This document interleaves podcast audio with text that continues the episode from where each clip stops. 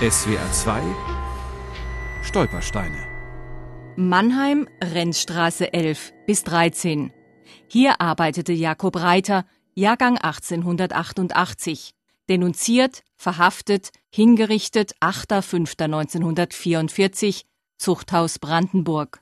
Wesentlich für die Geschichte von Jakob Reiter ist sicherlich, dass er im Ersten Weltkrieg Soldat war, mehrfach verschüttet wurde und von daher dann auch sehr krank war eigentlich Zeit seines Lebens, trotzdem versucht hat zu arbeiten und daher erklärt sich dann auch, dass äh, der Jakob Reiter irgendwann mal auf die Idee kam, Brezeln zu verkaufen. Die haben die dann selbst bei sich zu Hause gebacken und er ist beispielsweise ans Mannheimer Strandbad mit seinem Brezelkorb gegangen und hat dort Brezeln verkauft.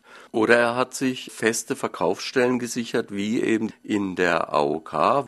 Also er hatte die offizielle Genehmigung in der AOK, diese Brezeln zu verkaufen. Erzählt Hans-Joachim Hirsch, Historiker im Stadtarchiv Mannheim.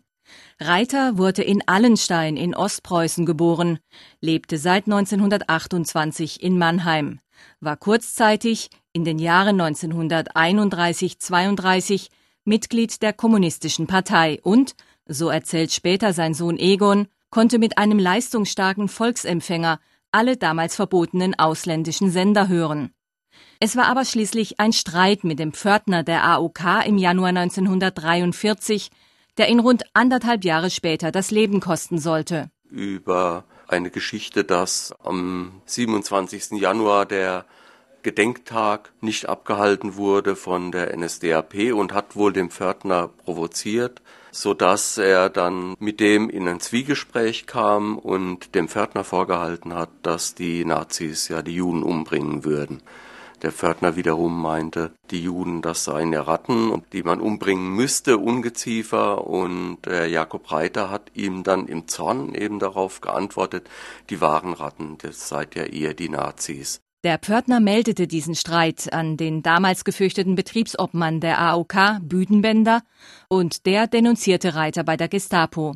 Mit den Worten, Reiters Aussagen zeigten dessen kommunistische Gesinnung. Der Mann gehöre für immer unschädlich gemacht. Sodass dann eben ein Verfahren ins Rollen kam. Äh, Jakob Reiter wenige Tage später inhaftiert wurde. Der kam erst ins Schlossgefängnis, dann ins Landesgefängnis nach Mannheim Gut, die Parteistellen haben die Sache dann so weit aufgebauscht, dass er wegen Hochverrats nach Berlin verschleppt worden ist, nach Brandenburg, wo er monatelang auf seinen Prozess warten musste und letztlich dann zum Tode verurteilt wurde, was eigentlich niemand so richtig erwartet hat. Nicht mal die, die ihn denunziert haben.